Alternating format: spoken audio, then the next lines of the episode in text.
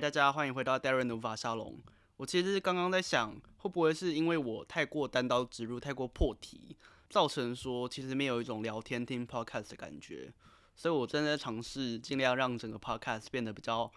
啰嗦、比较复杂、比较像聊天的感觉一样。这或许会更能够抓住听众的情绪。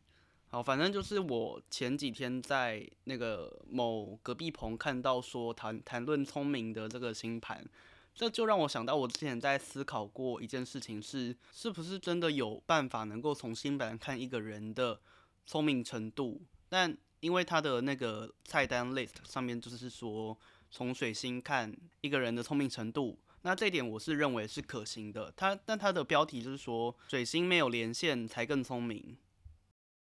这个东西其实是蛮没有学历基础的，原因是什么呢？原因是因为水星它不论如何都是在太阳的前后，呃，好像是二十度吧，忘记了，突然忘记这个数字到底是几度。但金星是二十八度，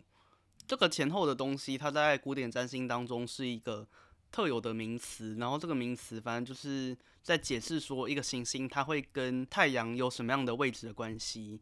好，然后这个东西就水星来讲，因为它前后不超过太阳一个星座嘛，就假设太阳在双鱼好了，那水星不是在双鱼就是在母羊，不然就是在水瓶座。所以假设在太阳双鱼的这个状况里面，水星它在哪一个地方会比较聪明呢？我们先来讨论双鱼的左边这个，双鱼的左边是水星母羊。那水星母羊它其实你要说它聪明吗？我觉得不会到特别聪明，反而是会有一点冲动。因为母羊座它是一个火象星座嘛，然后母羊座又是兽性星座，就是你的逻辑，水星代表你的逻辑，你的逻辑，你的思考能力基本上就会像母羊一样横冲直撞。然后水星的性质跟母羊虽然是有一点类似，可是这会有一点加剧它对于干燥、对于火爆的这种情绪焦虑，你可以说是情绪焦虑啦，反正就是。呃，水星的母羊会让他的思考过于没有圆滑的程度，造成说不论是讲话或是不论是动脑去思考一些数学逻辑上面的问题的时候，都会有点太过粗略。这是他的聪明的表现。那如果是在谈到水星双鱼的话，就是水星跟太阳都在双鱼座的这个情形，那就是水星本身在双鱼这个。呃，那个 for 嘛，它是一个非常表现不好的地方，所以水星双鱼基本上就不会是一个聪明的人，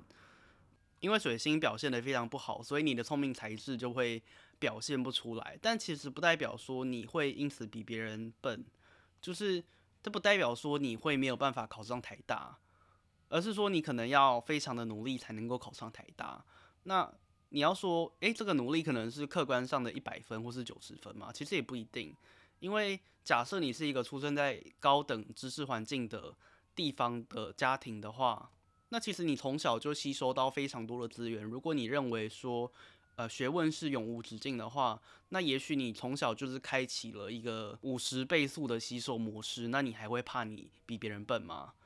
就是每个人对于知识的表现程度可能会反映在他自己的身上，但可能也不会。所以你是聪明的，或是你是笨的，其实。我觉得就水星来看的话是没有办法完全反映出来的，因为我也看过，就是水星在双鱼的人有台大博士的学历，所以要说水星双鱼会笨，其实不见得，但反而应该是说水星双鱼的人多数的学业表现会有内部差距过大的问题。就比方说水星母羊，它可能表现都是很类似的，但是水星双鱼可能就是有些人会堕落，有些人可能就是会。呃，不断的读书去寻找一个知识的根源，这样子。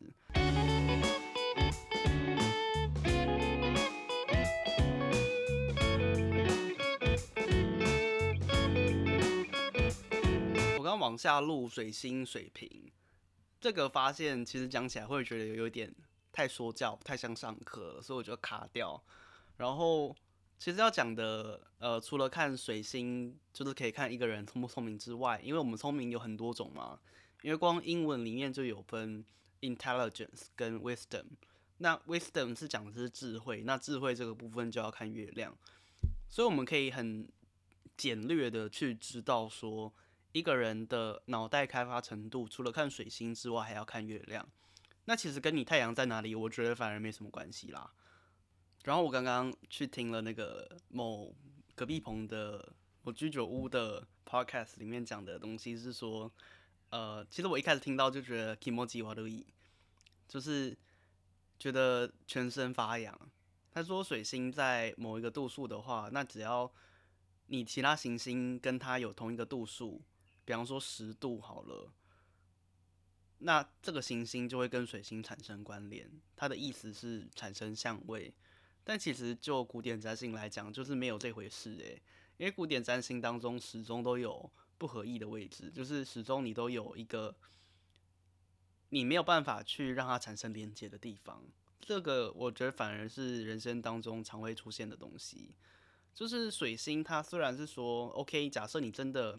即便是你真的不给它一个任何一个相位好了，你不让它跟任何一个东西产生关联，那水星会代表着呃无拘无束的发展吗？其实我自己是质疑的，因为在古典占星当中确实不能这样子看。它这个东西是来自于，还是一样，十七世纪的那个威廉·李利，就他是一个逃亡的占星师啦。然后他那时候就有提出一个同度数会互相影响的理论，但这个其实理论在希腊时期根本就是没有存在的，甚至我在中世纪的文本当中也没有看到这样子的东西。有类似的，确实是有类似的，比方说 Anticia，就是一个硬点，或者叫反照点。但这个东西其实它实际上在研究命盘的时候，其实不太会去用到。好，那总而言之，今天以上讲的就是要看智慧是看月亮，要看聪明才智是看水星。那如果你要看其他的能力值，你就要看其他能力值的行星。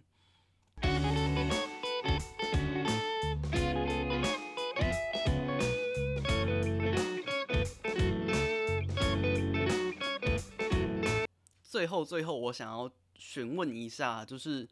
以上我自己有点算是自言自语的状况，然后并且没有带着任何的感情，像是我前面上的那一集第十集，它其实就是带有感情的聊天成分在里面。然后我不知道到底是这种没有感情的论说、论述或是叙事的方式会比较适合大家聆听，还是说前面那种带有感情的。叙事方式会比较让人家有意愿继续往下听，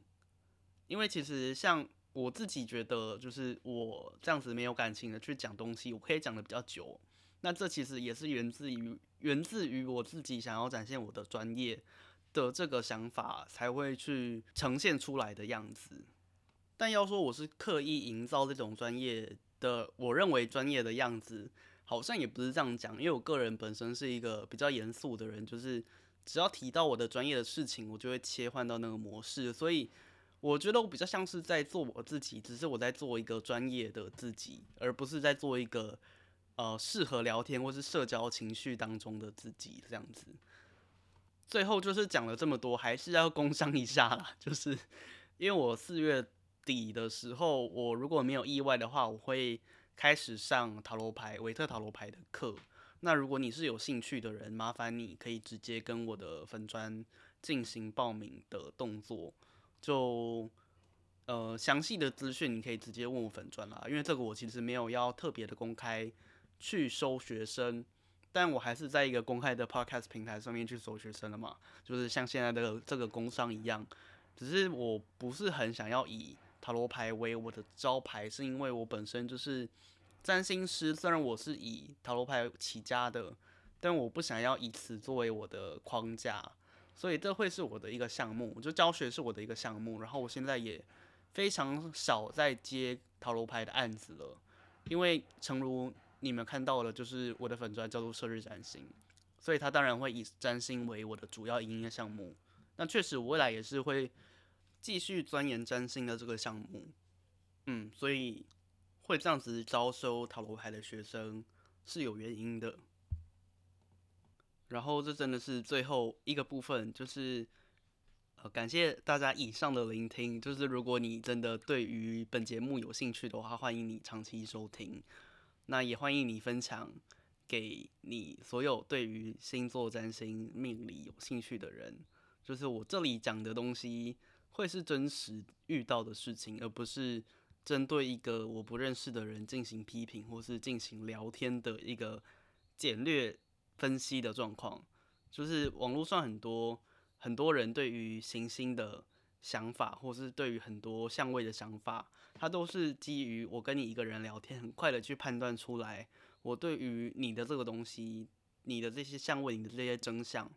有什么样的想法，那我就快速的提出来。这个东西对我来讲是在博眼球啦。就是它不是一个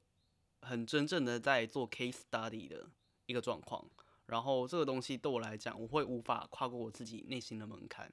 虽然在前面的第一季，在过去还是学生的状况当中，有真的做出这件事情，但我那时候还是有依照我自己对于那个人的认识去进行这样子的分析。不过，其实，在古典占星当中，就真的是没有呃单看一个东西去。分析它全部面貌的状况，所以在此就是要很诚实的跟大家讲说，这边不是一个就是娱乐太过娱乐的地方，但是还是希望能够透过一些呃命理的话题去提升大家对于生活当中的丰富度。所以要说这样是娱乐吗？我觉得这样子是寓教于乐吧。反正就是它会有点严肃，但是我希望它可以。严肃的同时带有一定程度的娱乐性，或是一定程度的话题性，然后让大家更了解占星的这个世界。那严肃的东西会有严肃的场合讲。那在这个呃娱乐性质，在这个放松性质的 podcast 平台上面，就还是会